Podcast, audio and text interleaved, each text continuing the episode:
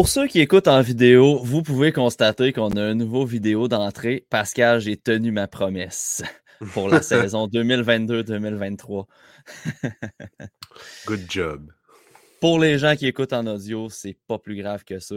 Euh, la tune est la même, notre petit jingle est toujours la même. Si vous voulez voir à quoi ça ressemble en vidéo, vous pouvez euh, vous abonner à notre chaîne YouTube.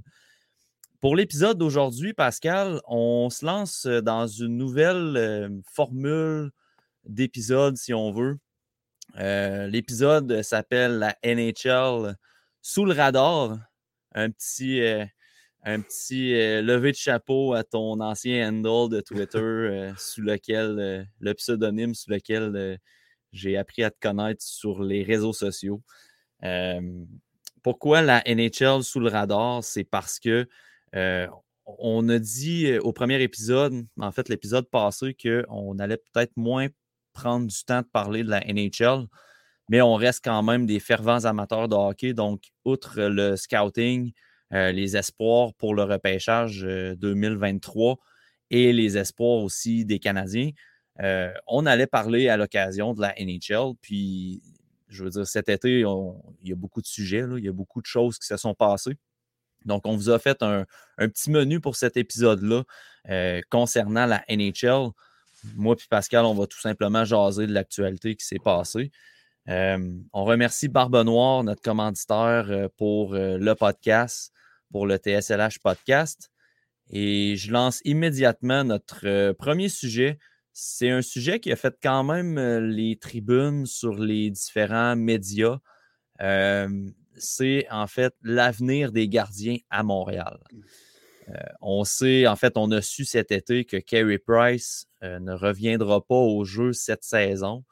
Il risque de. En tout cas, c'est officieux, mais presque de manière officielle.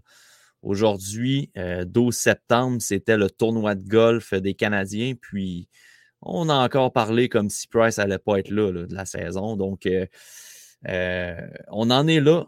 On est dans l'ère post-Price. Est-ce qu'on est prêt à sauter dans cette ère-là, Pascal, à ton avis? La parole est à toi. Ben, si on voulait compétitionner, non. sais je penserais pas que n'importe quel gardien, oui, Jake Allen est bien bon, mais euh, je pense pas qu'il y ait personne dans l'organigramme en ce moment qui peut prendre le genre de fardeau que Price avait dans les dernières années, depuis le début de sa carrière. fait que si on voulait en ce moment compétitionner, aller dans les séries, comme euh, Joel Edmondson a dit, euh, la réponse est non. Mais en ce moment, l'équipe n'est pas bonne. Puis pas bon, on ne sait pas. ils peuvent surprendre, on ne sait jamais ce qui peut se passer, mais dans la division que le Canadien est, je serais très, très, très étonné que le duo, le trio de gardiens qu'il y a dans, dans, l'équipe à Laval et à Montréal puisse, euh, puisse euh, faire la job convenablement. il y avait des rumeurs dans les derniers temps que euh, Jake Allen allait signer un contrat de plusieurs années. En fin de compte, ça a été Caden Primo. Est-ce que ça va venir pour Allen, j'ai comme l'impression que ça euh, ça sera pas pour tout de suite. Ça pourrait être, ça pourrait, mais c'est quand même un bon asset à vendre au deadline cette année. Donc, euh, euh, Allen.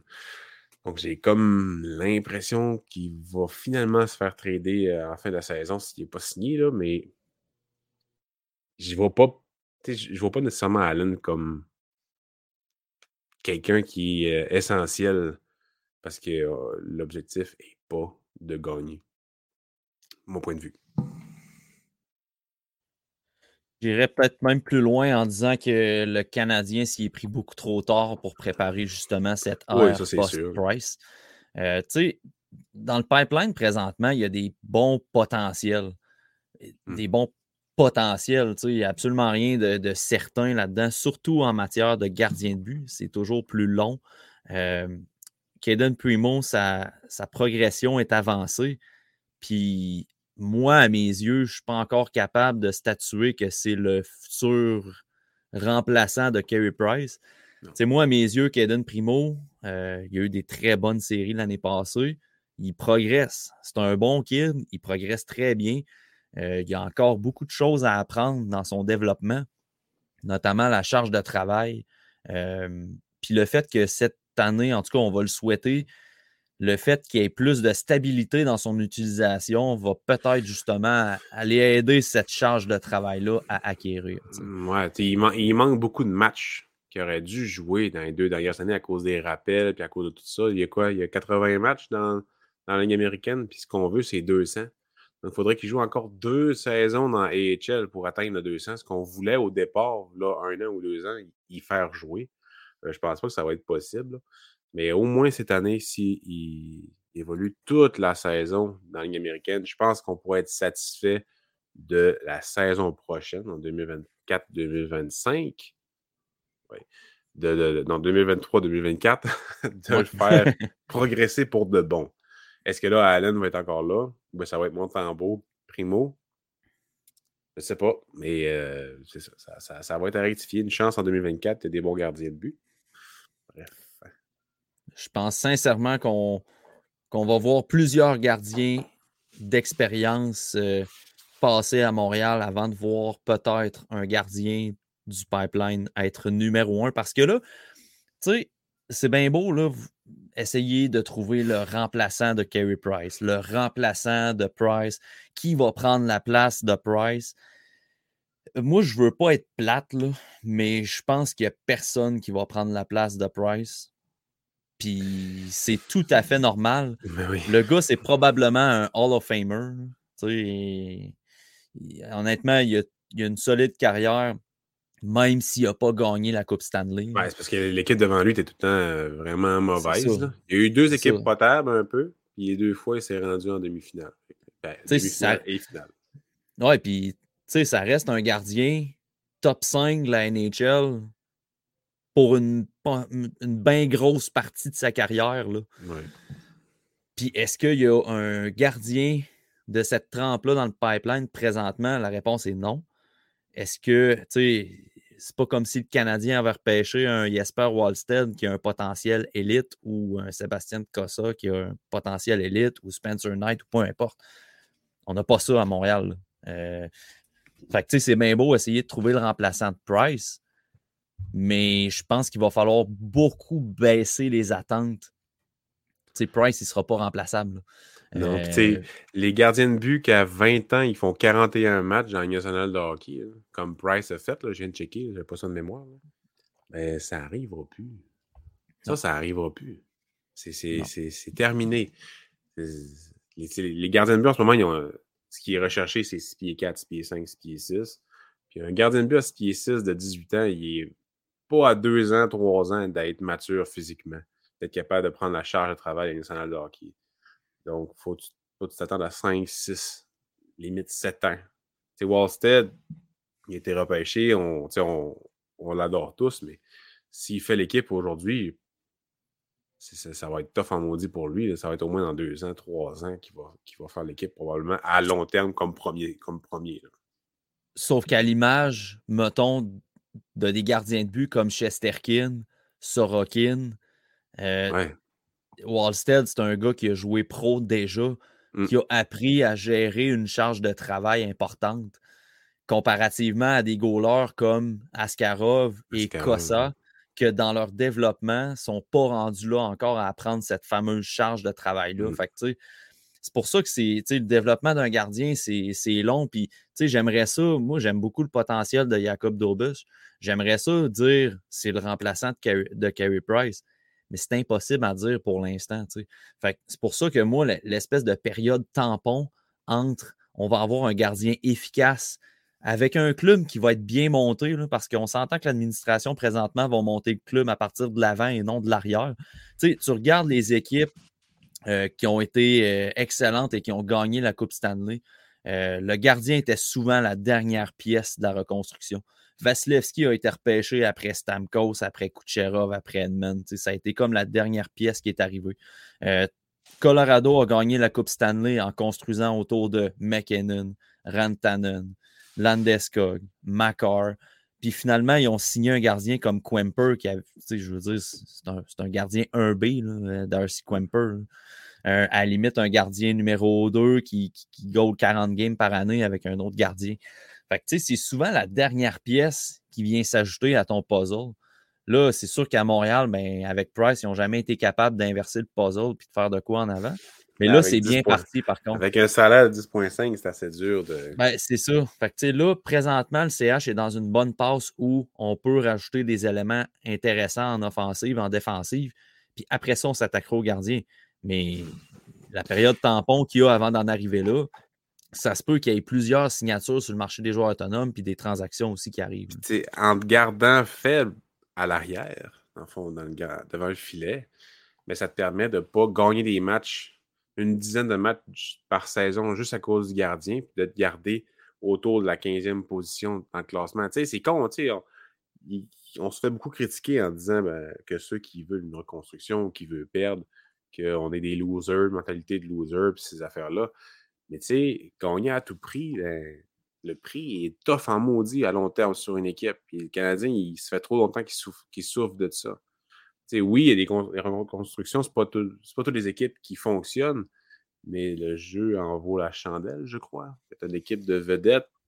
Toronto, ils n'ont pas gagné une ronde. Là, que le DG n'est pas capable de faire une défensive. Ils ont tout un problème. Mais Anderson, qui est parti, en fin de compte, est un bon gardien qu'on peut voir en, Caroline. Donc, il faut que tu regardes dans le miroir. Le Canadien n'a peut-être pas assez fait, ça aussi. Fait que, euh, je suis d'accord avec toi, dernière pièce du puzzle. C'est ce qui n'est pas le moins important. C'est important, mais quand tu as deux difference makers en avant, en Macar et en McKinnon, ben, tu es capable de, combler des lacunes en avant de ton filet, selon moi. Là. Puis tu sais, c'est facile de dire, ben, pas de trouble, on va échanger pour un gardien qui a un potentiel intéressant. Puis tu sais, il y a des noms qui ont sorti dans, les, différents, dans, les différentes tribunes. Tu sais, euh, bon, on peut aller chercher Devin Levi, on peut aller chercher Dustin Wolf, on peut aller chercher Lucas Dostal. je veux dire, c'est des gardiens. Dans le cas de Wolf puis dans le cas de Levi, leur progression est au même stade que des gars comme Dobush puis Primo. Là. Fait tu sais, puis c'est des gardiens de. C'est pas des. Wolf, je me rappelle pas, il est grand comment, mais Levi, c'est un six pieds. fait que, moi, personnellement, je j'accroche moins là-dessus. Je ne suis pas un gars qui va vraiment porter une grande importance sur le gabarit d'un joueur quand je vais, mettons, scouter ou de quoi de même. Mais pour un gardien, c'est inévitable. À six pieds, il faut que tu sois excessivement bon. Puis, tu sais, l'éveil, il est très bon, mais je pense que sa progression est un petit peu teintée par le système à Northeastern, par la qualité d'équipe qu'il y avait en avant de lui. Puis, sais, Léveil et Primo ont le même parcours présentement. C'est des choix de septième ronde. Ça, ils ont été très bons à NCAA, mais ce n'est pas nécessairement des, des, gardiens potentiels numéro un. moi, à mes yeux, un gardien numéro un de potentiel, c'est un gardien que tu vas envoyer 55, 60 matchs dans l'année, à limite 50, mais que tu sais que ça va être des 50 matchs de qualité puis qui va se battre souvent pour le rang de meilleur gardien de la ligue. Euh, être gardien numéro un, c'est pas de dire ben, ce gardien-là, il est meilleur que l'autre, fait qu'il est numéro un. C'est pas ça un potentiel de gardien numéro un à mes yeux. Fait que c'est mmh facile de dire on va aller chercher un gardien espoir ailleurs, mais il n'y a rien de vraiment avancé, de vraiment meilleur que les espoirs qu'on a présentement. Fait que, l'été prochain, au pire, on signera un agent libre pour deux, trois ans. Ça va laisser plus d'évaluation aux espoirs qu'on a déjà dans, dans l'organisation. je peux devenir meilleur que Dostal, on ne sait pas. c'est pour ça que c'est dur, la pensée magique de dire on va échanger pour un gardien d'avenir. Et, Il y a plusieurs équipes qui ont de la misère. Il y a plusieurs équipes que ça fait longtemps qu'ils ont de la misère avec ça. C'est ça, tu sais je pense, mettons, les Flames, là, euh, après l'ère euh, de Mika Kripoussov, là, ça a été long, ça a été long. On a reconstruit par en avant avec les Godreau. Là. Évidemment, le club a changé. On y reviendra d'ailleurs sur les Flames. Mais ils ont signé Jacob Marsom bien après ça, quand toutes mmh. les pièces étaient installées. Fait que moi, je pense que Montréal doit s'inspirer de ça. En temps et lieu, signe un gardien d'expérience ou si un gars dans ton pipeline se développe comme un vrai numéro un, ben, tu vas l'avoir déjà dans ton club, puis il te coûtera probablement moins cher qu'un agent libre. Mmh. Mais de, faire ça là, de dire on transige pour un gardien d'avenir, là, là, c'est. Personnellement, c'est de mettre tout ton argent sur le rouge au casino, puis t'espères que ça va marcher. Entièrement d'accord avec toi là-dessus. Puis on parle de l'aspect transactionnel, puis euh, je, nous amène vers notre prochain sujet. Parce que, tu sais, il y a eu beaucoup de tractations. Euh, on va-tu échanger un attaquant pour aller chercher un gardien d'avenir? Euh, il y a des rumeurs qui parlent que le CH veut se départir, ben, évidemment, d'un attaquant. Christian Dvorak, et Josh Anderson, c'est des noms qui sortent un peu. Mais à ton avis, Pascal, une prochaine transaction pour le CH, ça pourrait viser quel besoin exactement dans l'alignement? je pense que ça pourrait vraiment être pour le côté droit défensif. Matt, Matheson est plus. Ben, c'est un gaucher, si je me souviens bien. Matheson? Je pense que le, le, départ de Petrie fait un gros trou. le monde n'aime pas beaucoup. Euh, généralement, les, gens n'aimaient pas beaucoup Petrie, mais c'était le meilleur défenseur des Canadiens de Montréal quand il n'y avait pas tout l'aspect mental, la famille et tout qui dérangeait. Mais ça fait plusieurs années que c'est lui le meilleur défenseur. en ce moment, Barron est le seul niveau potentiel qui est intéressant à droite. Et selon moi, c'est là que la grosse faiblesse, à part en avant du filet, est à droite en défensive. on ne veut pas. On veut pas nécessairement gagner cette année. On veut plus euh, penser à long terme, développer les jeunes. Donc, tu sais, j'aurais rien contre acquérir un défenseur un peu plus vieux que Barron, peut-être un ou deux ans plus vieux, avec de l'expérience à l'NH de plus que Barron, pour justement occuper un poste top 4 là, dans, dans deuxième paire ou dernière paire à droite, parce que euh, ça va permettre à Barron justement de prendre son temps et de mettre Harris à gauche et non pas à droite dans le national de hockey. Parce que il y a plusieurs. La pensée magique, là, ah, Harris est habitué de jouer à droite. Ça fait deux ans qu'il n'a pas joué à droite, Harris. Je pense vraiment pas que c'est une bonne idée de le faire jouer à droite. C'est à gauche qu'il faut qu'il soit joué. Puis ce que j'aime de Saint-Louis, c'est que oui, en avant, les ailiers vont les faire jouer dans le offside, mais euh, pas en défensive. C'est très rare en défensive. Tu sais, oui, ça arrivait avec Romanov, mais vraiment plus à gauche que Romanov jouait. Il était meilleur à gauche. Donc. Fait que pour moi, ça serait vraiment d'échanger un ailier pour aller chercher un défenseur droitier. Est-ce que ça se ferait maintenant? Je pense pas. Je pense que ça va plus dans la saison. Parce que là, l'aspect monétaire est vraiment bouqué. Euh, est-ce qu'il y a de la place? Je pense qu'il y a 2 millions de places. C'est 2-3 millions. Tu, tu, parlais dans un texte? Ouais, ben euh, c'est de quoi que j'ai vu passer sur Twitter, là, des discussions impliquant euh, Cap Friendly puis un Jean-François, je ne me rappelle pas de son ender. Ouais, c'est à kick. Il est quand même, tu sais, il est quand ah, même, en tout cas, il, il, jump pas mal sur les discussions de, de convention. Puis tu sais, je sais que Marco aussi s'y connaît quand même pas mal, là, Marco Dabico. Puis tu sais, je pense que c'est une question de moi, moi je suis pas. Euh, je me fie beaucoup à, mes lectures. Là. Je suis très ah, loin de d'être comptable. Euh, je n'ai pas beaucoup de, de, compétences là-dedans. Mais de ce, de ce que j'ai compris, c'est qu'en ayant Price sur la liste des joueurs blessés off-season, euh, ils ont comme un 2 millions qu'ils peuvent dépenser avant l'ouverture du camp quand ils vont mettre, mettons, Monahan puis Byron sur la liste des joueurs blessés. Il y a comme une twist de même que il y a comme un coussin, genre un, pas fictif, mais presque, là, qui peuvent aller utiliser pour exemple signer euh, Anton Strawman, mettons. Euh, des gars de même, là, un, un, agent libre ou de faire une transaction, exemple, euh, d'échanger Dvorak ou un ailier, là, peu importe. Ça peut être Hoffman, ça peut être Anderson, peu importe. contre un défenseur, mais qui gagne peut-être un petit peu plus, il serait capable d'aller chercher mmh. ça ou de retenir du salaire. Ça, ça peut être une des choses sais, moi, ce que j'avais fait dans un de mes textes, j'avais identifié trois défenseurs droitiers qui, pouvaient m'intéresser. J'avais justement vu un texte de euh, Marco D'Amico sur euh, Montréal Hockey Now, qui a dit Bon, ben, je vais, le faire aussi. Je vais proposer trois autres noms que lui avait mentionnés. Puis ça faisait longtemps que j'y pensais, mais à cause de la, gastro dans la maison, j'ai pas eu le temps de beaucoup écrire. Donc, euh, j'ai, il y avait Dante Fabro, vraiment Yann Mitchell aussi à Chicago qui, m'intéresserait. Alexandre Carrier aussi là, à Nashville. Je pense vraiment que c'est plus Fabro qui m'intéresse plus. Et euh, chez le Canadien, tu ne vas pas chercher un défenseur droitier potentiel top 4, top 5 avec Mike Hoffman. c'est vraiment pas avec ça que tu vas être capable cette Mm. année. Fait qu'il faut que tu donnes un joueur qui est intéressant. Donc, Christian Dvorak est vraiment le joueur identifié, selon moi, sur le marché pour aller chercher un roster player, un joueur qui va jouer sur, ton alignement.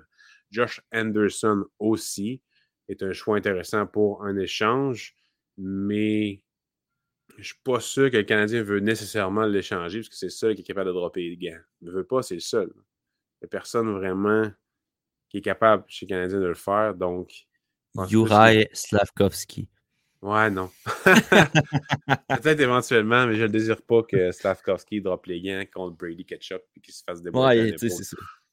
Il est non. capable, mais on l'a Ouais, vu- l'a euh, Ouais. à En l'occasion. là. En Liga, En il l'a fait, mais C'est pas pareil quand tu pognes euh, un non. Ross Colton ou un Ryan Reeves, là, mettons. Là. non, c'est ça, exactement. Puis, même si ça fait plus beaucoup partie du hockey moderne, il faut quand même que tu en aies qui soit capable. C'est pas Pezzetta qui fait peur à, à des gros gars de l'autre côté. Là. Tu sais, Oui, il est capable, là, mais c'est plus un gars d'énergie.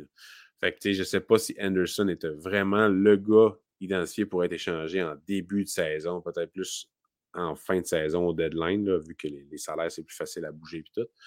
Mais Dvorak, si le Canadien veut acquérir un défenseur droitier, je crois que c'est lui qui serait plus identifié parce qu'il y a comme une valeur. Peu importe sa saison l'année passée, il y a une valeur, ce gars-là. Les équipes le connaissent, savent ce qu'il est capable de faire sur la glace.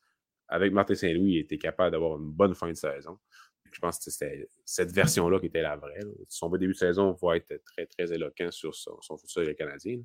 Mais euh, c'est mon trade bait chez les Canadiens. Dvorak. Je suis pas sûr qu'il va y avoir une transaction avant euh, le camp d'entraînement. Ah, je penserais pas. sûr de ça. Euh, mais je pense qu'à la date limite des transactions, euh, on pourrait avoir un CH très différent après la date limite. Ouais, avec Très, beaucoup, de, beaucoup de, de contrats qui se terminent. C'est sûr et certain Ouais. qu'il y, a- il y a des jeunes qui vont se faire acquérir des choix au repêchage et peut-être des roster players. Ça se peut très bien. Exact. Moi, personnellement, j'enverrais Barron, Goulet, Harris, Slavkovski, Laval. Je les enverrai à Laval. Euh, pour le début de la saison, du moins. Euh, Slavkovski, à limite, je, comprendrais de le faire commencer euh, une dizaine de games, quand même, l'acclimater. Mais je veux le voir à Laval. Euh, tous les défenseurs, je veux. Harris, il est capable de jouer dans, dans la Ligue nationale, mais il n'est pas nécessairement prêt à mes yeux. Euh, au niveau offensif, je- on le sait qu'il est capable d'être plus offensif que ça. Puis l'année passée dans NCAA, j'ai trouvé que son offensive, c'est sûr, il en a perdu un peu. Puis je pense que s'il veut reprendre cette confiance-là, parce que la dernière chose que tu veux de Jordan Harris, c'est qu'il devienne un défenseur euh, qui patine bien, Hmm. qui fait des bonnes relances. Mais c'est parce que je veux pas qu'il devienne un Victor Mété non plus. là. Ouais, à un moment donné, il est capable d'en fournir de l'offensive. Puis si tu l'envoies dans la Ligue nationale immédiatement, j'ai peur que cet aspect offensif-là ne se développe pas. Fait que c'est pour ça que j'aime mieux le voir à Laval. tu sais. Ouais, il, risque de devenir terne. Parce que, euh, tu sais, faut pas s'en cacher, dans NCAA, c'était un bon joueur, mais c'est pas un gars flashy, c'est pas un difference maker tant que ça. Par ses décisions, sa mobilité est intéressant. Et dans la Ligue nationale de hockey, ça, sera, ça va être un gars assez terne. tu sais, Ça pas. Il y a beaucoup de personnes qui l'aiment. Ça, va être un gars qui va être capable de, faire jouer. Je pense qu'il est rendu à 5 et 11 en plus. C'est quand même assez intéressant. Il a quand même grandi. Il a eu une bonne prise de masse aussi au cours de son stage en NCAA. Mais tu sais, c'est- pas un gars qui va driver le power play, qui va avoir 35 points, 40 points. C'est pas ça, Jordan Harris. C'est un two-way. C'est un gars qui est bon en transition puis dans sa zone en général. Mais c'est pas un gars physique. C'est pas un gars qui a un, excellent tir frappé, un excellent tir, tir de poignet. Euh, il est capable de voir les choses comme il faut en offensive, mais c'est pas un gars hyper créatif. Fait que, en ce moment, si tu veux qu'il soit un peu plus, ben, envoie-le à Laval. Tu as parfaitement raison. Tu sais, Goulet, j'aurais pas de misère à le garder à Montréal selon son camp d'entraînement parce que c'est pas un gars qui va baser son jeu justement sur ça, sur la vision du jeu, sur, euh, sur l'offensive, ces affaires-là. C'est plus un gars qui se complique pas la vie. Mais si tu veux un peu plus, je pense que Laval serait la meilleure chose pour lui. Mais je crois que le Canadien le vaut vraiment à Montréal en début de saison parce que il n'y a pas grand défenseur. ouais, C'est juste que moi, mon point, c'est plus pour revenir à la date limite des transactions. moi, je veux que les joueurs monnayables soient mis dans la vitrine mmh. euh, à la première journée.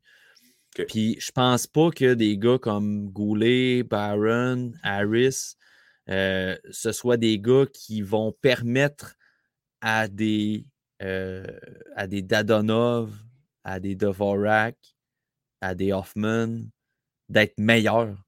Ils n'ont pas nécessairement, le, premièrement, l'expérience. Ce pas nécessairement des gars qui vont faire en sorte que la valeur des joueurs établis déjà va augmenter pour la date limite des transactions. Donc, où ce que je veux en venir, où ce que je veux en venir, c'est laissons la place au roster actuel. sais, même là, mettons, là, tu, gardes Slavkovski à Montréal, ben, tu sais, euh, un gars comme Rem Petlik pourrait se dealer très bien à la date limite des transactions. Mais présentement, il est 15e attaquant. Ça ne marche pas. Il y a trop de monde là, à Montréal. Donc, moi, c'est pour ça que je veux commencer la saison avec le roster actuel. Pas de recrues, quasiment. Euh, je, pourrais comprendre d'en amener, mais moi, ma vision de ça est différente. C'est que tu gardes tes NHL players dans l'alignement, puis à la date limite des transactions, là, là tu finis la saison avec Slavkovski, Harris, Barron, Goulet. Si ça a tout bien progressé à Laval pendant la saison, amène-le dans le show. Alors, retourne-le au pire à Laval après pour les séries. C'est un peu ça. C'est pour ça que je dis à date limite des transactions, d'après moi, on va avoir un CH très, très, très différent au niveau de l'alignement sur la patinoire. Ouais, puis le discours de Kent Hughes appuie un peu ce que tu dis, parce qu'il dit, tu sais, on, on, veut performer, mais pas au détriment de nos jeunes. s'ils sont là, ils vont jouer dans des bonnes situations. Tu sais, Cofield en est passé quand. Caulfield en est passé quand ça allait pas super bien, puis que Saint-Louis est arrivé. Il, il y a un gros débat. nous, on disait renvoyer-le à Laval, tant qu'à regarder en haut puis qu'il joue comme une merde. Et Saint-Louis a dit non, je vais garder, puis je vais en faire un bon joueur. C'est exactement ça qui est arrivé. Fait que le monde, ils ont comme la, on a comme l'impression que Saint-Louis peut faire ça avec tout le monde. Ouais, c'est pas, le cas. C'est pas le cas. Il peut pas faire ça avec tout le monde. Barron, c'est pas, pas Caulfield. Caulfield, son, son, son potentiel, est élite. Puis il, était capable d'y donner du lousse parce que justement, il scorait, ça fonctionnait bien, puis il se donnait sa glace. Mais tu sais, il ne peut pas faire ça avec Harris nécessairement. C'est pas ça qui. C'est pas comme ça que ça fonctionne avec chaque joueur. Stavkowski, d'après moi, ça va fonctionner. D'après moi, Stavkowski, ça pourrait fonctionner. Mais est-ce qu'il va, faut qu'il commence à Laval? Je pense que ce serait peut-être une bonne idée. Mais pour le marketing, pour tout ça, je sais, Kotkaniemi avait commencé à Montréal, puisque dans la pré-saison, il avait bien fait. Ils ont pris une décision, parce qu'il avait été meilleur que Plekanec. Puis là, Slavkovski à gauche, il y a quand même beaucoup de gars à gauche qui peuvent jouer à gauche puis à droite. Donc, tu sais, il va falloir qu'il y ait un de bon camp, c'est le genre d'affaires qu'il est capable de faire. Mais tu sais, mettons là, Slavkovski, je sais, puis ça, je suis d'accord avec toi. Si on le met dans une situation où il peut performer, il va être capable de livrer. on l'a vu l'année passée. même s'il n'était pas numéro un sur nos listes, là, on est capable de le dire qu'il a livré la marchandise. Et je veux dire, on n'est pas cave à temps plein non plus. Non. Mais. J'ai plus de Doc que de Slavkovski, mettons. Ouais, moi aussi, par exemple, ça.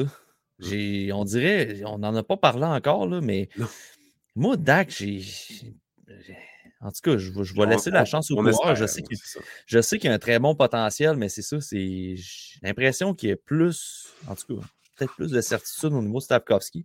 Mais tu sais, ce que, où ce que je voulais en venir, c'est au niveau de l'aspect coaching individuel, comme tu disais. à un moment donné, ça a une limite aussi. Sais, tu veux mettre Slavkovski dans une situation gagnante. Fait que là, tu veux le mettre avec Caulfield puis Suzuki, tu veux qu'il produise ça. Mais en même temps, tu veux que Dadonov, il produise un peu parce qu'il est là. Il faut que tu l'échanges à la date limite des transactions. Puis là, il faut que tu fasses la même affaire avec Hoffman, puis avec Pitlick, puis avec Monahan, puis avec, puis là, avec ça, tu veux que Dak, il, il, progresse, puis tu veux que Drouin, il marche aussi. Là, à un moment donné, là, On fait quoi? tu peux pas tout le temps mettre, tu sais, c'est ça. C'est pour ça que moi, je dis, si tu veux maximiser le, de mettre dans un environnement de réussite, Juraj Stavkovski, voilà Laval. Il y, a, plein de bons joueurs à Laval présentement. Ils ont un excellent coach, très bon système. La foule va se déplacer pour aller le voir. Il va pouvoir prendre ses aises de gars.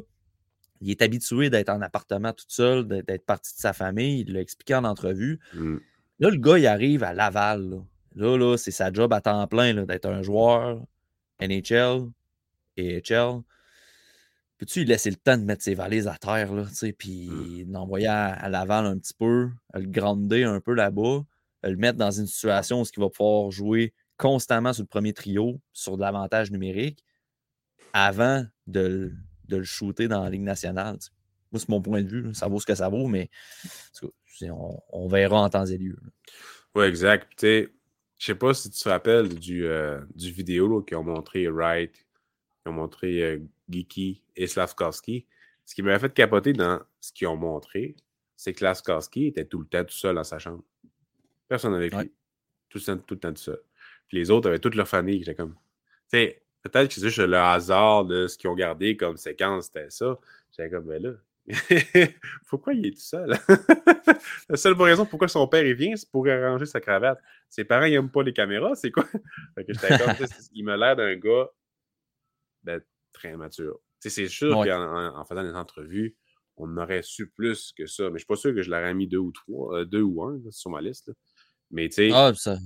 Mais tu sais, en même temps, ah. Pascal, là, on le disait depuis, on le disait depuis novembre-décembre que Slavkovski, c'était c'était un gars qui était le plus proche de la NHL mmh. au niveau de la maturité physique et de son jeu.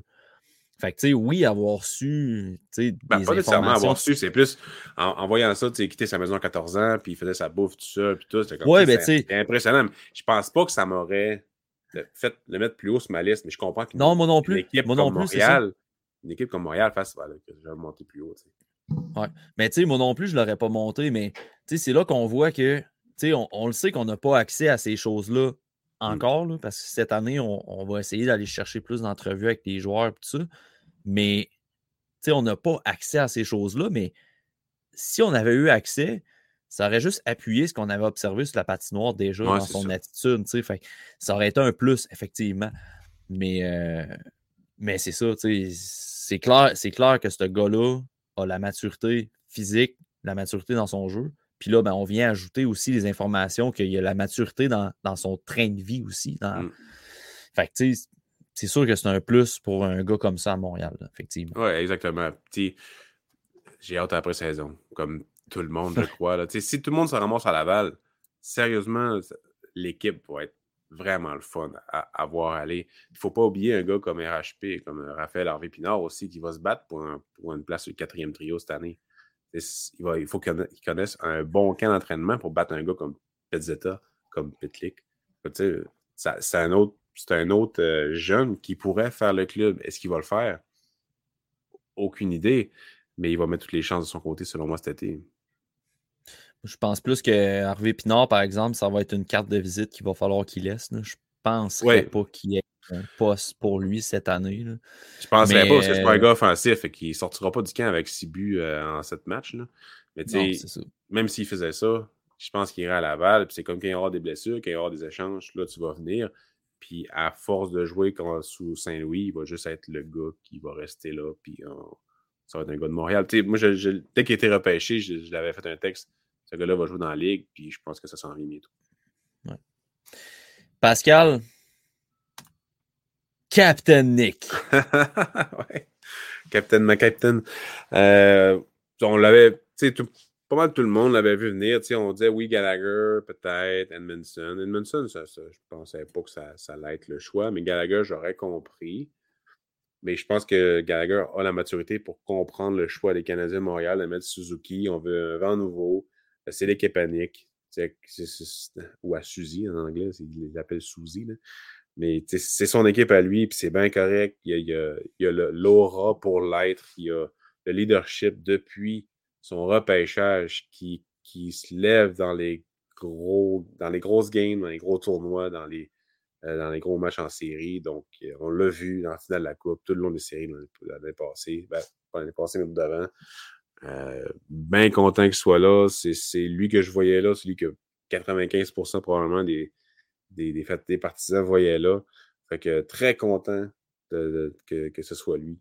Et euh, probablement que tu es le même avis que moi, j'imagine. Oh, oui, oui. Ben, moi, ça fait longtemps. Ça fait longtemps que je dis que c'est lui. Là, à un moment donné, euh, je, trouvais que c'était un, petit peu exagéré. C'était de trouver des raisons que ce soit pas lui, de dire Ah, mais là, c'est de la pression, là, il est trop jeune, ci, ça. Tu sais, plein de coéquipiers, plein d'anciens coéquipiers, euh, des dirigeants du Canadien se sont positionnés en la faveur de Nick Suzuki. Euh, tu sais, souvent, on en parlait tantôt, euh, Pascal, on, on, se l'est fait dire des fois, ah, vous n'êtes pas des recruteurs, vous n'avez pas accès aux joueurs, vous ne savez pas qu'est-ce qu'ils vivent dans, le train, dans leur train de vie, puis tout. Même, même monde-là juge que Nick Suzuki n'est pas prêt d'avoir le C parce qu'il est trop jeune. Le connaissez-vous dans le vestiaire? Moi, je n'ai pas la prétention de le connaître, Nick Suzuki. Je n'ai pas la prétention d'y avoir déjà parlé. Je ai jamais parlé. Je n'ai jamais partagé un vestiaire avec. Pour moi, c'était le choix logique parce que tu bâtis autour de ton centre numéro un pour le futur de l'équipe. Fait que pour moi, c'était juste un must de y donner le C. Mais quand tu as des joueurs qui disent que le gars il est super mature, que le gars c'est un exemple dans le vestiaire, euh, qui est aimé de tout le monde. Là, à un moment donné, eux autres, ils te connaissent. Je pense, que, je pense que ça vient appuyer quand même bien la candidature. Puis juste les séries qu'il y a eu dans sa dernière saison dans, la OHL, tout ce qu'il avait ben fait, c'était incroyable. Il a traîné le club sur son dos. Là. Ah, il est intervenu, c'était 1-3 dans le fond, deux fois de suite, puis c'est lui qui a, démarré tout ça pour gagner les séries en 7. Fait que tu sais, c'est un joueur spécial, c'est pas un joueur de franchise, selon moi mais c'est un joueur pilier pour cette équipe-là, pour le futur, pour les dix prochaines années, à mes yeux. Ben, au moins huit. Fait que non, j'ai hâte de voir ce qu'il va faire comme capitaine. Puis c'est probablement le capitaine qui va avoir le plus d'appui dans, que dans les 11, 12 dernières années des Canadiens de Montréal. Parce que là, les anciens sont de retour dans l'entourage de l'équipe. je pense que ça pourrait avoir un impact sur son règne, puis sur justement son appui dans la population aussi, puis aussi dans le vestiaire ou dans les coulisses de, de l'aréna, parce que justement, euh, tous les anciens vont avoir le droit d'y aller. Donc, s'il y, a besoin de quelque chose, ben, ils vont être là pour lui. Puis Maccabé, ben, c'est sa maman à Star, fait que je pense qu'elle va l'aider beaucoup. Oui, ça va dans l'identité de ce que le club veut construire avec la nouvelle organisation puis tout. Fait effectivement, c'est un, c'est un choix logique. Puis moi, je voyais malheureusement pas personne d'autre. Euh, en tout respect à Brendan Gallagher puis en Joel Edmondson, qui sont deux leaders euh, que plusieurs joueurs ont mentionné que c'était d'excellents leaders. Mais pour moi, pour tout l'aspect identitaire, pour tout l'aspect virage de l'organisation, euh, c'est c'était pas possible que ce soit quelqu'un d'autre que Nick Suzuki. non. Puis Gallagher, c'est avec son contrat qui est déjà lourd sur la masse, les deux dernières saisons qui ont été difficiles. Là, oui, il a probablement eu un bon été, il va être en santé au camp d'entraînement, mais il est sur le déclin. Donc la pression sociale sur les réseaux sociaux, juste pour ça, je pense que ça valait pas la peine d'y mettre le C sur, le chest. C'est là six ans que ça, ça, ça, aurait été son tour, ça aurait été correct. Mais là, à cette heure, euh, je pense que ça aurait été vraiment négatif de faire ça de, pendant cinq saisons, de dire il gagne trop cher, il ne fait plus rien sur la glace. quand est-ce qu'il va se faire échanger? Il va aller sur la liste. des, des, joueurs blessés à long terme. Je pense qu'ils sont corrects comme ça. Puis, je pense qu'on on a tendance, là, comme, euh, ben, comme observateur ou comme partisan ou comme amateur de hockey, peu importe. On a tendance, Ouais, on a tendance à, poser une, certaine euh, obligation. Tu sais, le C, là, c'est comme le leader ultime. Tu sais, c'est la marque, puis c'est ça. Mais tu sais, je pense qu'on a tendance à donner peut-être trop, en fait, plus d'importance que les joueurs en donnent d'importance au C. Dans le sens que Brandon Gallagher ne deviendra pas un mauvais leader demain matin parce qu'il n'est pas capitaine. Il va continuer de prêcher par l'exemple. Il va continuer d'être à 100 000 à l'heure dans sa patinoire. Puis Joel Edmondson va, être, va continuer d'être un papa pour les joueurs puis d'encadrer les jeunes. Ça, exact. Ça, va rester comme ça. Fait, c'est pour ça que oui, c'est un honneur incroyable pour Nick Suzuki. En, plus, c'est le 31e, puis c'est le plus jeune de l'histoire, je pense. Euh, ben, j'ai vu un tweet des qui parlait des années 10, là, des années. Euh, ouais. Genre, il y avait deux gars de 22 ans, mais tu sais, on s'en fout. Ouais, c'est ça. Mais tu sais, c'est ça. Je, pense que les, gars comme Gallagher, puis Edmondson, puis les autres leaders aussi, il y en a d'autres leaders dans l'équipe, c'est assuré qu'ils n'ont pas nécessairement besoin d'une lettre pour être des leaders. Fait que, tu faut, c'est ça, faut, faut pas. Euh, faut pas virer à table en disant Ah là, Suzuki va avoir de la pression. Anyway, il l'a déjà montré qu'il était capable de la gérer, la pression. C'est le centre numéro un des Canadiens de Montréal. C'est sûr qu'il y a de la pression. Mais c'est pas lui qui a le plus de pression dans l'équipe. C'est une, une, pression collective. Lui qui en avait le plus, c'était Price, mais le Price est plus là. Puis Jake Allen, il n'y aura pas autant de pression parce que le monde, il ne faut pas, faut pas qu'on gagne. Bref. All right. Euh, on a quand même parlé du CH pendant un bon bout. Je nous amènerai vers euh, le reste de la Ligue nationale, puis on va starter ça avec les Flames de Calgary.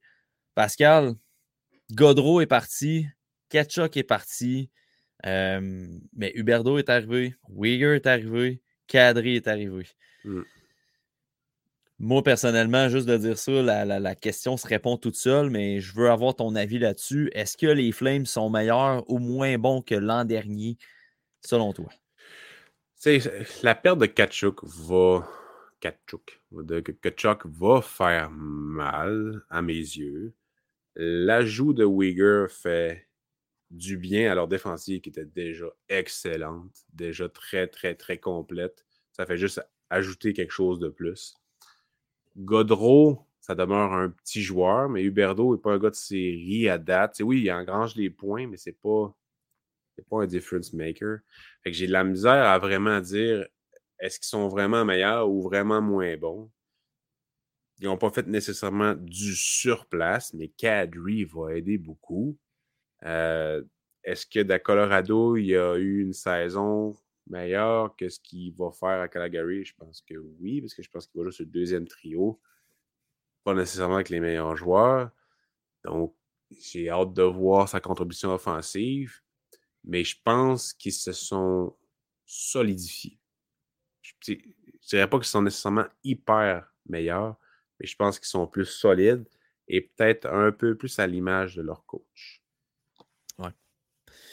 C'est, euh, j'ai pogné une entrevue de Daryl Sutter dans un podcast ou une émission à Sportsnet à la radio.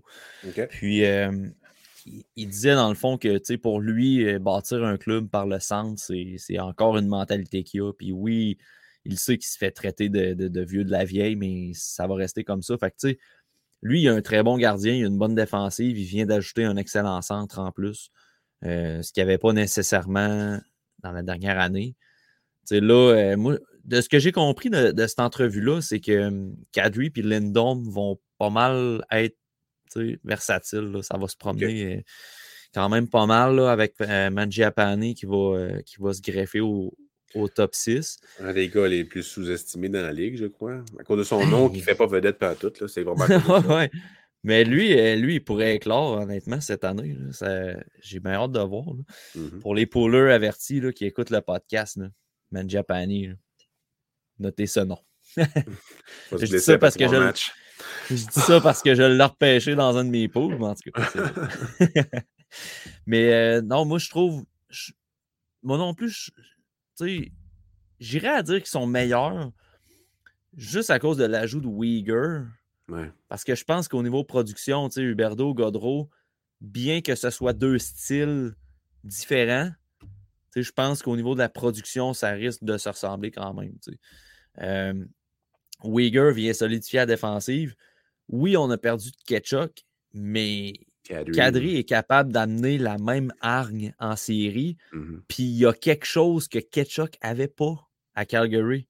Et c'est l'expérience de gagner la coupe. et c'est aussi l'expérience de chier dans la pelle une coupe d'années avec les Leafs. Fait que lui, il a vécu les deux revers de la médaille. Fait que, de l'expérience, là, il y en a. Puis c'est rien, pour rien pour enlever à Ketchuk. Absolument pas. Même que, comme joueur, là, je préférais Ketchuk quand même. Mais dans le contexte présentement, Ketchuk n'a pas voulu signer à Calgary. Fait que, c'est rendu là, tu allais le perdre. Ils l'ont échangé. Tu t'en vas rechercher Kadri, par exemple. Là, je pense. Puis en plus, il joue au centre. là, moi, je pense, sincèrement que les Flames, euh, on pensait que ça allait être la déroute cet été. Puis finalement, euh, il pourrait déjà, meilleur. Il, est déjà candidat pour euh, DG de l'année, là, Traveling. Traveling, c'est oh, le, le, gars. Brad uh, Traveling. Treliving, c'est ça. Ouais. il, il, a monté une bonne équipe, puis il a fait des gros moves cet été. il fallait des couilles pareilles, là. Pour échanger Ketchup contre deux gars que leur contrat fini. Mais ils ont signé direct. C'est comme. Ben, Uyghur, c'est pas fait. Ouais, Uyghur, c'est pas fait encore. Il y a des discussions selon les rumeurs, mais ça s'enligne quand même assez bien. Ça demeure un trade qui est, qui est assez fair. Notre premier. Notre premier euh, la première réaction, c'est comme, wow, c'est quoi ce trade-là? En plus, il y, a, un first pick. Tu, comprends tout, mais c'est comme, moi, c'est quand même risqué. Puis tu comprends les deux équipes. Puis euh, j'ai hâte de voir leur saison. Sérieusement, leur saison va ces deux équipes-là, qui sont deux équipes que je n'aime pas particulièrement suivre, sérieusement. Mais euh, j'ai solidement hâte de voir. Dans la division du Canadien, il va y avoir deux ketchup, fait qu'on va pouvoir suivre ça en masse. Ouais, c'est. Quand... Ottawa, ils sont 8, 9 ou 10 matchs canadiens contre eux autres. Euh, dans ce point-là, ouais, à peu près. Ouais. Puis contre euh, la Floride, c'est entre 6 et 8, ça aussi, je pense. Fait que euh, c'est quoi? C'est 14, 15, 16 matchs contre les frères Kachuk. Ça, ça pourrait faire mal. c'est des deux petits tannants. Ah ouais, effectivement. Puis tu vois, tant qu'à parler des Sens, je vais sauter tout de suite sur notre, euh, notre prochain, prochain sujet au menu. Notre prochain Matt. Oh. Notre prochain. aïe, aïe, aïe. La fatigue du lundi soir. On va parler comme Stéphane sans souci, mais notre prochain point sur les sénateurs. excusez tout le monde. Le changement de mentalité chez les Sens, mon, euh, mon Pascal, c'est-à-dire payer les joueurs. Ouais, ouais, ouais, ouais. Bonne idée. Sérieusement, les Sens, cet été, c'est très impressionnant. on parlait de Brad Treleving qui a inscrit son nom dans les candidats de DG de l'année, mais je m'excuse, mais Pierre Dorion, il a son nom dans la liste en ayant acquis, premièrement, Alex de Brincat. Il a ajouté Claude Giroux. Il a signé Tim Studzle sur un contrat de 8 ans, 8 quelques millions. Josh Norris, il l'a payé aussi. Brady Ketchuk, l'année passée, il l'a payé. Ottawa, qui était la franchise qui était apparemment toujours un peu sur le frein pour payer les joueurs. Ça a changé pas mal, on dirait, cet été. Ben, en fait, depuis l'année passée, mais surtout cet été.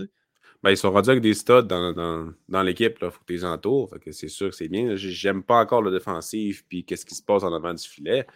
Mais euh, quand même content pour les partisans de l'équipe. Euh, qu'est-ce qui se passe avec eux? Le Brinkat, je crois, va vraiment ajouter beaucoup de stabilité à l'offensive parce que c'est une équipe qui était capable de scorer des buts, mais au niveau. Ils vont, oui, tu en scores trois, il faudrait t'en chercher un quatrième parce que ta défensive a choke, ton défenseur aussi, ton gardien aussi, mais il n'était pas tout le temps capable d'aller chercher ça. Avec The Brinkat, avec Giroud, je pense que ça va vraiment aider. Euh, je pense pas qu'ils ils vont peut-être batailler, sais, finir 10, euh, 11e dans l'Est, 9e pour être sur le bord d'être dans les wild cards, mais euh, dans l'Est, sérieusement, les deux divisions sont excellentes. Il y a des grosses équipes à aller chercher. Détroit, qui est meilleur qu'avant aussi, ont eu des grosses signatures, des équipes les plus améliorées, même si je ne pense pas qu'ils vont faire les séries, mais ils vont aller chercher quelques points à certaines équipes, dont probablement les sénateurs. Columbus aussi qui s'en vient bien, même s'ils sont encore en reconstruction. Je pense qu'avec euh, euh, des excellents joueurs comme, mettons, qui, ont signé déjà, là, qui, qui vont être euh, sur le premier trio, Goodrow. c'est pas Godrow, mais euh, en tout cas, bref, je me rappelle plus quoi son nom. C'est-tu Godrow qui est signé à Columbus? Ouais, c'est ça, c'est Godrow. Fait que, tu sais, eux autres, ils s'en viennent, là. Ils vont être tannants dans pas long, mais c'est pas encore leur temps. Donc, je pense pas qu'on va faire les séries non plus. Donc, tu sais, il y, a une place pour Ottawa, mais il faut, faut Boston choke. C'est vraiment ça qu'il faut qu'il se passe. Pittsburgh aussi. Ouais. Pittsburgh, a plus de chance. Boston, ouais, Boston aussi. J'ai la, la, misère à, voter contre, à parier contre Pittsburgh. Et à chaque fois, je dis, c'est funny, Pittsburgh, puis pouf, ils pètent une grosse saison. Même affaire avec Boston. Il y a Philadelphie que sur papier, je les trouve pas mauvais. Et ça, à glace, sacrément qu'ils sont mauvais. Ouais, mais là, avec Tortorella, euh, ouais, ça va marcher de rette. Ouais, c'est ça. J'espère que le goal-là va bien gauler. Sa première déclaration, Tortorella, euh, c'est qu'il faut qu'il assainisse son vestiaire. c'est vrai, le pire. Il a vraiment dit ça. C'est comme, ouais, ça va bien. Mais euh, alors, les scènes, pour vrai, j'ai hâte de les voir. Euh, on parle beaucoup que la formation tourne, tournait le coin l'année passée ou cette année. C'était comme les deux saisons qu'on ciblait pour euh, la fin de la reconstruction. On est clairement dedans. Puis euh, j'ai hâte de voir si ça va apporter des résultats. Euh, vraiment. Puis moi, un, gars que j'ai hâte de voir justement, c'est Norris. ben non, moi c'est. Ben, Sanderson, oui, mais moi, c'est surtout Josh Norris parce que ils, fondent beaucoup d'espoir sur lui. Puis au centre, c'est assez tranquille du côté des, des au niveau des, des espoirs. Puis là, je vais euh, de mémoire. J'ai hâte de voir s'il va être capable de répondre à l'étiquette de, premier centre, mettons. Parce que je pense pas que Studio va être, euh, va être utilisé au centre. Quoi qu'il ait été quand même utilisé euh, au centre l'année ben, passée. Il est capable, Plusieurs fois. Ouais, il est capable, c'est ça. Je, pense plus qu'on fonde nos espoirs sur euh, Norris. Ça va être intéressant à suivre euh, du côté des Sens, c'est sûr.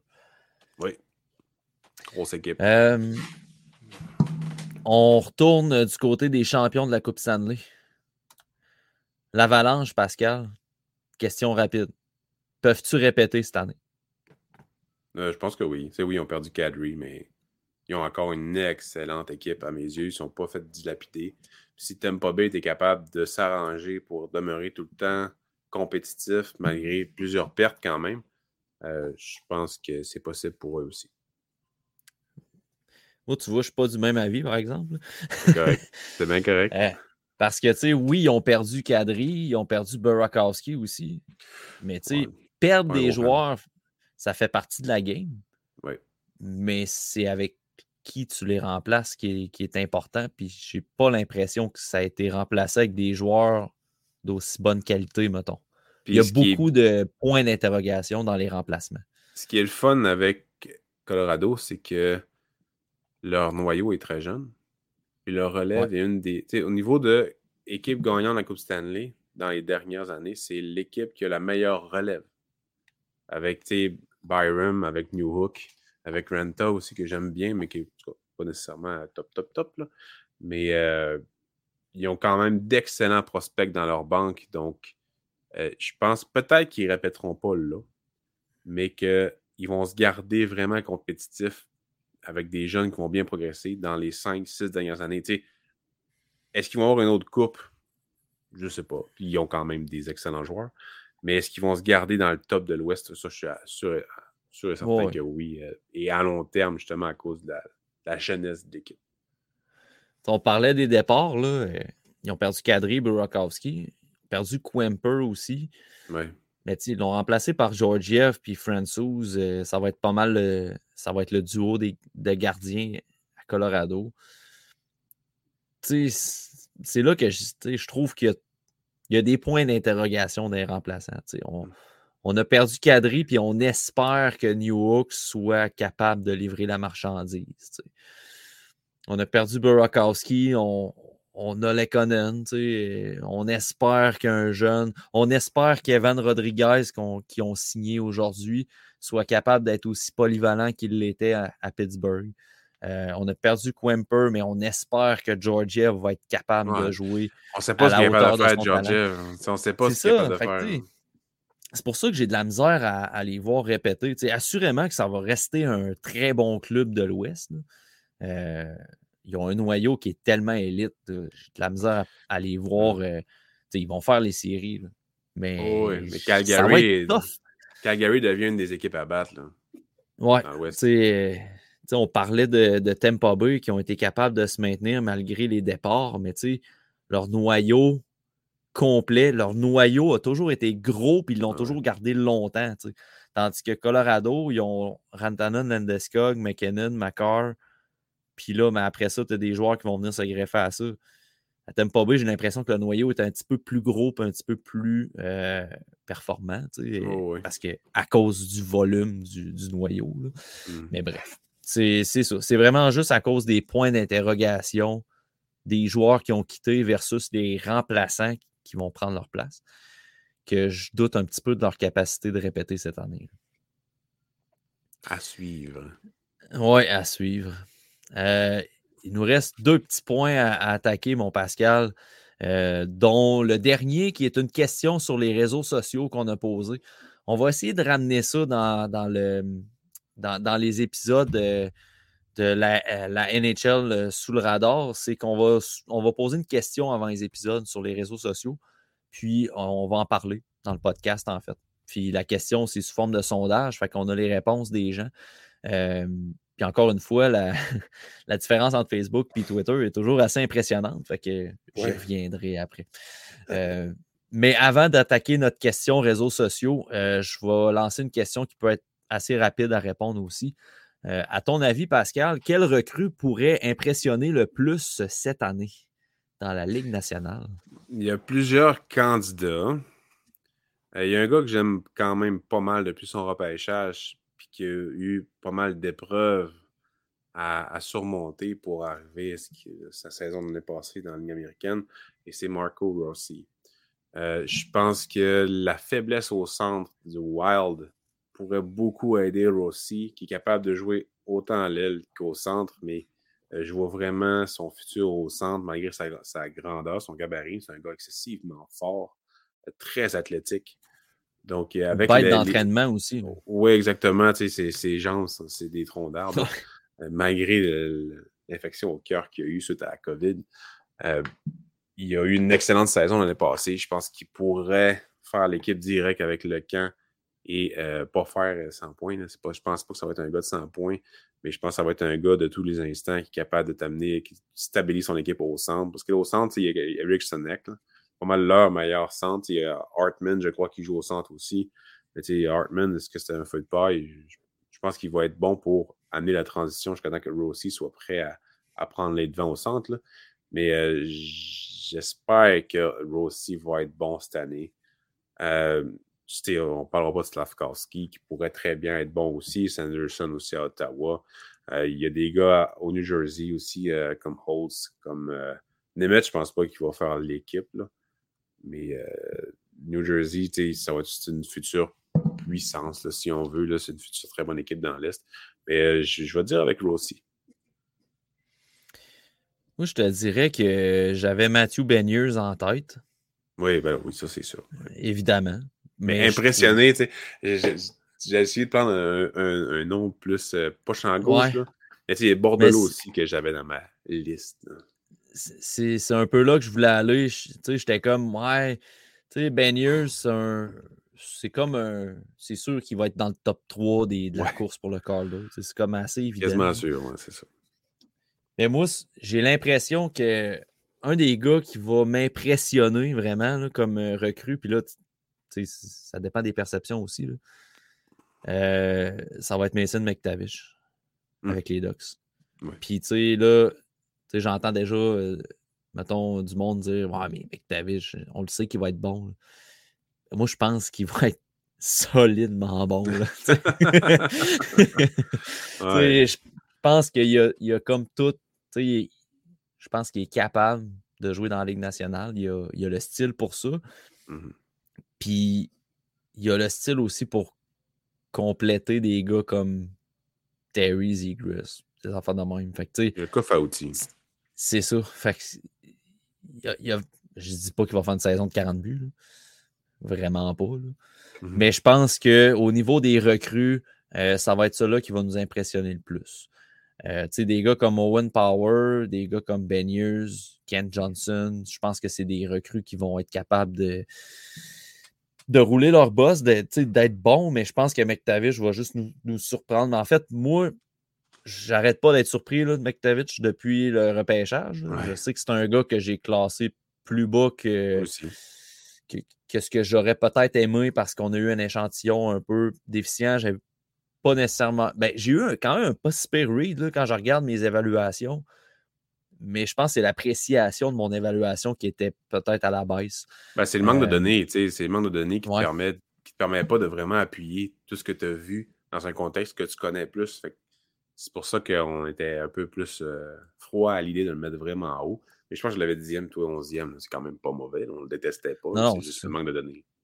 Oui, exact. Puis, ben, Shane Wright peut nous impressionner aussi. oui. C'est sûr. Il, il, va avoir des chances de faire l'équipe à Seattle. Ils se sont ajoutés euh, des bons joueurs avec Bjorstrand, principalement, pour l'équipe. Euh, ils ont quand même des alliés intéressants. Avec Ben puis Wright, je pense que leur centre est pas mal réglé pour longtemps. Euh, ils ont Gourde aussi. Oui, ils ont Gourde, exactement, qui, qui, va être un bon appui pour les deux, enlever de la pression pas mal. Euh, je pense que ça pourrait aider. les recrues, il y en a. Là, il y en a vraiment beaucoup. Il y a deux gars à, à, à l'Arizona que j'aime bien, Machelli et Yannick, mais est-ce qu'ils vont jouer? Aucune idée. Berggren à Détroit, que je, suis depuis un bon bout, qui a dominé dans SHL l'année passée, qui a été très bon dans AHL. Est-ce qu'ils vont lui donner une chance cette année? Aucune idée, mais c'est un très, très, très bon joueur à, garder à, l'œil. Euh, dans une équipe qui, qui sont ajoutés beaucoup de profondeur, ça pourrait très bien qu'il ait une chance au cours de la saison puis que ça aille bien pour lui. Fait que non, euh, il y en a pas mal, pas mal des bons joueurs. Est-ce qu'Eklund va faire l'équipe, selon toi, cette année?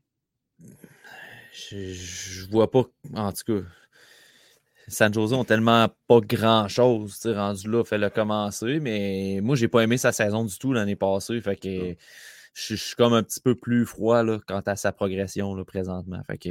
J'ai hâte de voir euh, son camp d'entraînement, puis surtout le camp d'entraînement de Bordelot, que j'ai vraiment adoré l'année passée, puis dans les tournois cet été.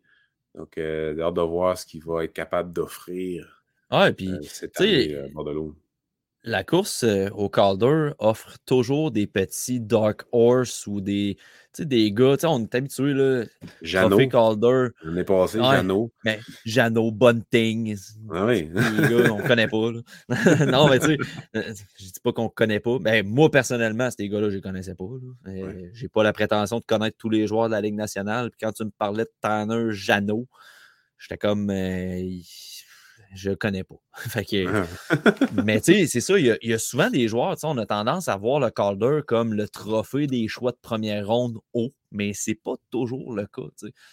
Un gars comme Jacob Pelletier qui fait le club, il pourrait aussi bien péter un 40 points puis, ah ou un 50 points, puis il pourrait gagner le trophée. Un, un gars comme JJ Peterka qui commencerait avec Buffalo, il pourrait arriver puis être aussi explosif que dans la Ligue américaine, puis décoiffer tout le monde. On ne sait pas, il y a tellement de candidats que c'est mm. dur. Puis on ne veut pas nécessairement name-dropper tout le monde, mais il, y a, il y a du bon, il y a des bons espoirs qui arrivent. Là prochainement dans la Ligue nationale. Ça va être plaisant à suivre.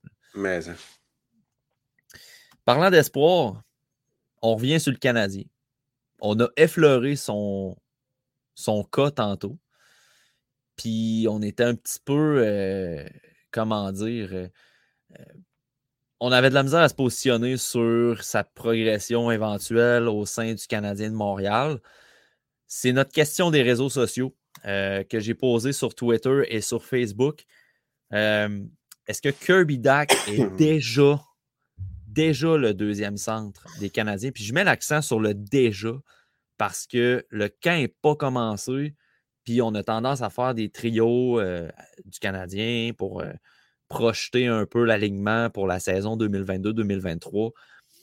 Est-ce que Kirby Dack est le deuxième centre vraiment de l'organigramme des Canadiens de Montréal? Euh, sur Twitter, 50-50. Ouais, c'est vrai. C'est vraiment. Bien flush. Bien flush. Ça a été pareil. Euh, Puis, ça, ça valsait au, au, fil de la journée là, dans le sondage. C'était 51% d'un bord, 48 à un moment donné de l'autre, 47 l'autre. Ça, ça a toujours bougé. Puis, euh, ben, sur Facebook, c'est euh, un boss, puis il est pas bon, puis euh, ah, ça va être une vedette, puis tu es vraiment dans, tous les extrêmes. Fait que c'était particulier de voir la différence. Sur Facebook, c'était majorité que c'est le deuxième centre des Canadiens, Kirby Dack. majorité, quand même. Donc, je pose la question à toi, Pascal, je vais y répondre aussi. À ton avis, est-ce que Kirby Dack est le deuxième centre des Canadiens de Montréal présentement dans l'échiquier? CH? Ce serait le fun, mais euh, à l'heure actuelle, je ne crois pas. Euh, parce qu'il n'est pas assez bon dans le cercle des mises en jeu. Euh, il n'a pas assez d'expérience. il, il, se présente. Pas ce qu'il se présente pas tout le temps, mais constance. C'est vraiment la constance. Puis moi, je le vois plus comme troisième. Parce que là, il commence à en avoir pas mal les centres. Euh, avec le Canadien, Suzuki, Dvorak, Talk, Monahan, Evans. Pas l'oublier, Evans, euh, c'est un très bon joueur, Evans. Donc, il peut jouer à droite ou au, centre, mais il peut jouer sur quatrième sans problème. Mais bon, bref. Monahan, dans les dernières saisons, il jouait plus à l'aile. Euh, c'est quelque chose qui est intéressant. Il est meilleur au cercle des mises en jeu que Doc. Et quelque chose que je pense que c'est D'Amico qui a dit ça également sur Twitter. Je pense vraiment que le Canadien va faire jouer Monahan avec Dak pour Doc, Dak, peu importe, ou Dash, DACH. Euh, je pense qu'ils vont faire jouer ensemble pour s'aider au niveau des mises en jeu. un à gauche, l'autre à droite. Je pense que ça va être une excellente observation. Puis je pense que c'est vraiment ça qu'on va voir au moins au début de la saison. Euh, de Vorak, je pense qu'il a vraiment sa place comme deuxième centre en ce moment. Euh, la place est à lui à perdre, euh, selon moi. Monahan, avec les dernières saisons qu'il a eues, je ne pense pas qu'il a le droit d'aspirer à, une place dans le top 6 en ce moment. c'est un gars de profondeur qui a tout à prouver. Rien d'acquis pour lui, parce que justement, il n'était pas bon. Mais là, il va être en santé. là, il, est en santé, il patine en ce moment. Euh, je pense même qu'il pourrait être prêt dès le début de la saison, de ce que j'ai lu, mais il va peut-être manquer le, camp d'entraînement. Donc, j'ai hâte de voir quand même ce qu'il va nous offrir euh, comme performance en début de saison. Je pense que le jouer à l'aile va être mieux pour lui. Et quoi de mieux que le faire jouer à l'aile de Doc pour l'aider, y enlever la pression, euh, justement, dans, ses assignations et tout. Est-ce que Doc va être plus utilisé offensivement, mettons, par Saint-Louis? Est-ce qu'il va être Puisque c'est ça qu'on l'a vu là, dans une entrevue. Là, pas en entrevue, mais pendant le draft, quand il l'a acquis, euh, Kent Hughes l'a appelé personnellement pour lui dire que uh, we're gonna play offensive. On va jouer du hockey offensif avec toi et tout. Donc, il va peut-être avoir plus de lousse. Mais s'il y a un, joueur par trio qui a du lousse, c'est-à-dire Caulfield, Slavkovski puis Dak, avec des vétérans qui sont capables de jouer en défensive, c'est quand même assez intéressant. Mais là, c'est la pensée magique. Je pense que Dak, s'il est centre, il va falloir qu'il joue quand même en défensive. Ce qu'il est capable de faire dans le junior, dans le national de hockey, si elle reste à prouver, surtout au niveau des, mises en jeu. Mais non, la réponse est non. Je ne pense pas qu'à l'heure actuelle, il y ait deuxième centre, mais potentiellement, c'est le deuxième meilleur centre des Canadiens de Montréal, niveau potentiel. Oui, exact. Exact. C'est là que je m'en allais, moi. C'est qu'il y, a le potentiel de devenir hmm. le deuxième centre des Canadiens, mais il ne l'est pas présentement. Puis Puis c'est pas juste par défaut que, que Devorak est deuxième centre. C'est, Dak a encore beaucoup de lacunes. Il a été blessé. Euh, il faut qu'il reprenne un volume de match. Il faut qu'il reprenne des répétitions dans le cercle des mises en jeu. Fait que, ce serait injuste d'y mettre l'étiquette de deuxième centre immédiatement puis d'y apposer cette pression-là alors qu'il n'en a vraiment pas besoin. Dak, tu veux l'avoir comme deuxième centre dans trois ans tu n'es pas obligé de l'avoir comme deuxième centre présentement.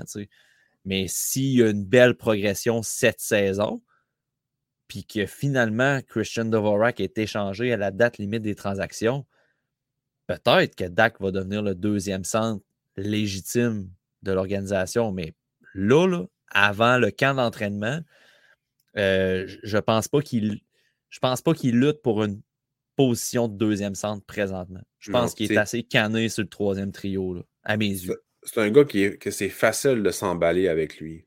6 pieds 4, des bonnes mains, euh, une bonne rapidité sur la glace. Euh, tu vois qu'il y a du talent, qu'il y a de la vision. C'est vraiment dur de ne pas le voir comme un joueur spécial, mais c'est la constance chez lui. C'est tout le développement un peu boboche de Chicago dans les dernières années qui ne savait pas ce qu'il faisait, on dirait. Je ne dis pas que je suis capable de, mieux coacher ou de mieux développer une équipe, c'est pas ça que je veux dire. Mais de l'extérieur, avec le recul, les Chicago, c'était. C'est de la merde là, depuis les 5-6 dernières années, là, depuis la Coupe. c'est pas. Euh, Stan Bowman, j'ai jamais aimé, puis euh, on voit que les coachs, ça continue comme ça. Donc, je suis content pour lui qu'il soit maintenant avec un coach qui est plus viré vers le développement et une organisation aussi, parce que c'est ça qu'il a besoin. Il n'aurait jamais dû faire la ligue aussi jeune. Euh, selon moi, il aurait dû attendre au moins une année de plus, peut-être deux pour après ça le faire jouer dans, la ligue américaine. Donc, euh, je suis content pour lui, en fait, qu'il tombe ici dans une équipe pas de pression, qui va assumer euh, ce, pas de pression-là. On a vu euh, Edmondson qui a dit on veut faire les séries, on veut faire les séries, mais euh, OK, mais on ne mettra pas les éléments en place pour les faire. Donc, donne tout ce que tu as, développe les jeunes, puis on verra bien. Mais je ne déteste pas l'acquisition de Dak. le 13e choix était quand même intéressant à conserver pour acquérir quelque chose, mais il n'y avait pas de centre de 6 pieds 4 à cette place-là. Je pense que c'est vraiment ça qu'il voulait faire, se grossir au centre. Donc, tu as pris un guess, mais tous les choix repêchage sont des guess. Donc, lui, tu le connais plus. Donc, je comprends le guess plus que de repêcher au 13e rang un centre. Fait that's fine. On va, faire, on va voir ce qu'il va donner. Euh, mais je pense qu'il est quand même dans le bon environnement pour se développer. N'oubliez pas qu'il est encore jeune.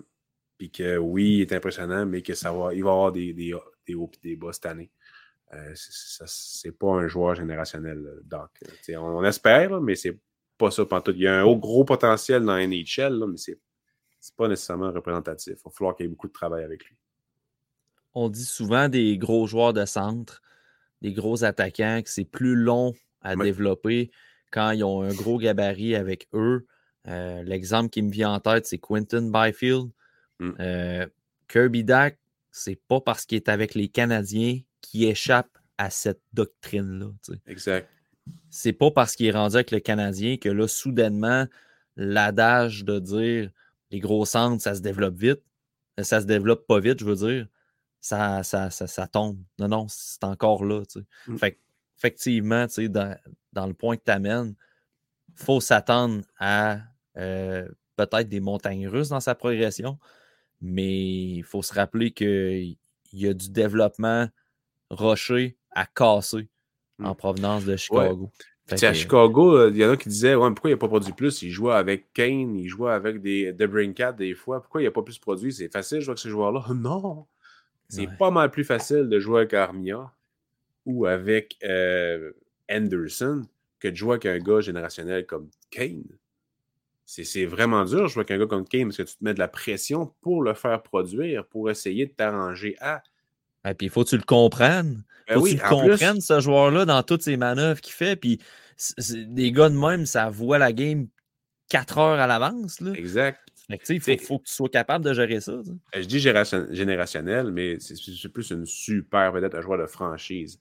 Crosby est un joueur générationnel. Puis qu'est-ce qui sépare Kane de Crosby? C'est que Crosby va être capable d'adapter son jeu à n'importe qui et de le rendre meilleur. Kane, c'est pas nécessairement ça. il n'adaptait pas nécessairement son jeu. C'est plus l'autre joueur qu'il faut qu'il s'adapte.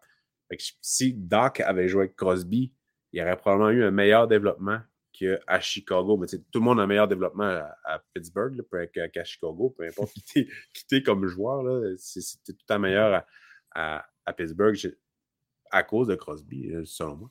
Mais euh, fait que, tu sais, c'est dur de jouer avec des gros joueurs de même. Puis là, avec le Canadien, il n'y a pas de gros joueurs. il va jouer avec des, joueurs qui vont essayer de l'aider. Je pense que ça pourrait donner quelque chose de bien. Puis avec un coach qui est, qui est là pour lui, qui est son allié, mais je ne sais pas pourquoi ça serait difficile, ça serait difficile pour lui. je suis vraiment content que Ducharme soit plus là.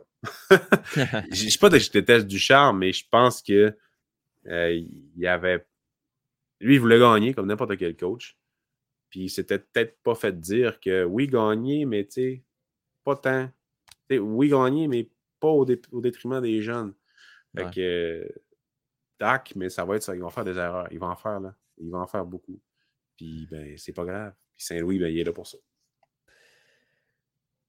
Tu sais, Dak, quand tu disais, ben, il jouait avec Kane, pourquoi il n'a pas produit?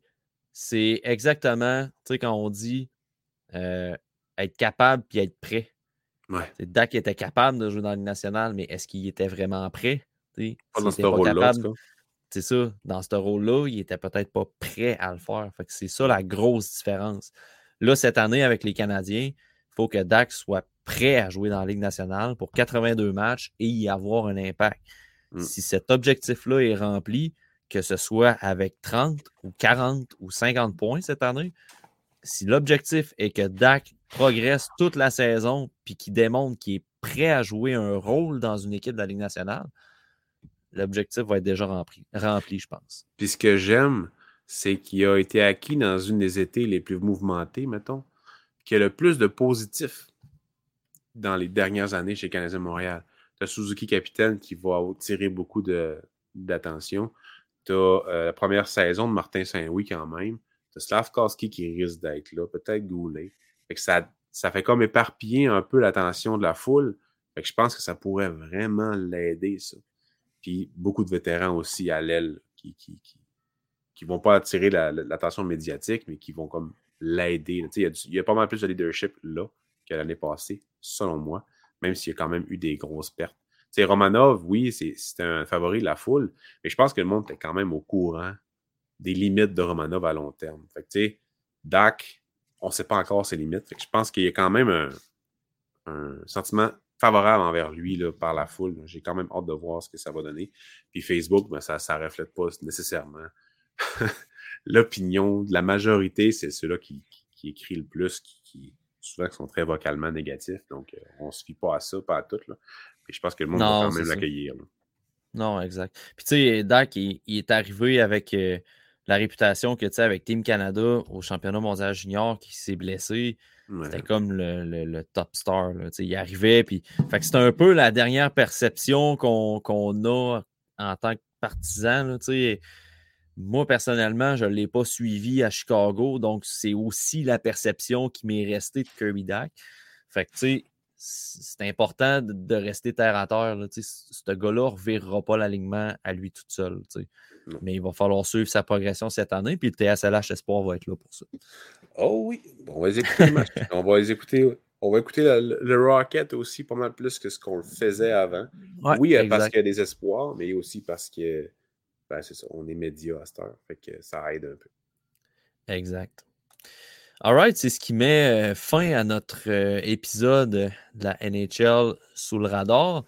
vous pouvez écouter l'épisode en audio sur Spotify, Apple Podcast, euh, l'épisode est aussi disponible en vidéo sur notre chaîne YouTube. Euh, puis d'ailleurs, sur notre chaîne YouTube, euh, je vous invite à vous abonner parce que cette année, on parlait qu'on allait aller chercher du contenu plus exclusif. Donc, on va faire des entrevues avec des joueurs admissibles au repêchage. On va essayer d'avoir des, des, espoirs des Canadiens aussi en entrevue. Et tout ça va être mis en vidéo sur notre chaîne YouTube. Donc, les entrevues ne seront pas, même en anglais. Euh, donc, on n'aura pas nécessairement des épisodes de podcast euh, réservés aux entrevues, mais les entrevues intégrales vont être sur notre chaîne YouTube en vidéo. Donc, allez vous abonner. Puis, euh, on va assurément sortir des textes avec ça. donc, euh, on, a bien hâte de s'attaquer à ça cette saison. Oui, parce que là, tu veux pas, les équipes sont en début de saison, sont en camp d'entraînement, donc les joueurs ne sont pas nécessairement disponibles. Donc là, c'est difficile pour le moment euh, de le faire. Sauf, probablement que ce serait plus facile par entrevue téléphonique, mais c'est pas ça qu'on veut faire. On veut faire, si un, si un, espoir n'est pas disponible pour un podcast, peu importe, entrevue téléphonique, c'est bien correct, on va faire ça. Mais on a bien hâte de justement de, juste de, poster la première pour ça donner une tête de sur ce qu'on veut faire, parce qu'on a une idée en tête de, montrer le, l'humain derrière le joueur de hockey. Fait que non, euh, j'ai particulièrement hâte. Puis j'ai commencé mon scouting assez intensif, pas, intensivement comparativement à l'année passée, euh, justement à cause de l'état de santé de ma famille dans les derniers mois. Mais euh, j'ai commencé, puis j'ai deux textes, je pense, de produits à date de rapport d'observation. J'ai changé un peu ma façon de faire. J'espère que le monde apprécie, euh, vont apprécier euh, mes textes à cette heure. Euh, donc, Léo Carlson, puis un gars en Russie. Fait que restez à l'affût. Voilà. Encore du beau contenu pour vous sur TSLH Espoir. Puis on garde la même équipe aussi cette année. on va avoir Seb qui va revenir, Simon Servant, Simon Saint-Lô, Pascal, moi. Euh, PM va contribuer aussi comme il l'a fait avec son ranking à la fin de l'année. Euh, donc, on garde la même équipe, pas d'ajout, rien. Puis, euh, on va avoir aussi des gens qui vont aller au Rocket couvrir les activités du Club École des Canadiens. Donc, on a des belles nouveautés Stan. Donc, merci beaucoup, à, merci beaucoup à ceux qui écoutent à la maison, ceux qui écoutent sur YouTube, en véhicule, dans, sur les plateformes audio. C'est toujours apprécié. Euh, puis on se donne rendez-vous pour un prochain épisode. Ça devrait être euh, bientôt dans, avec l'arrivée des camps dans NHL ou, euh, ou tout simplement pour parler de nos scouting respectifs. Fait que ça sera à voir pour un prochain épisode.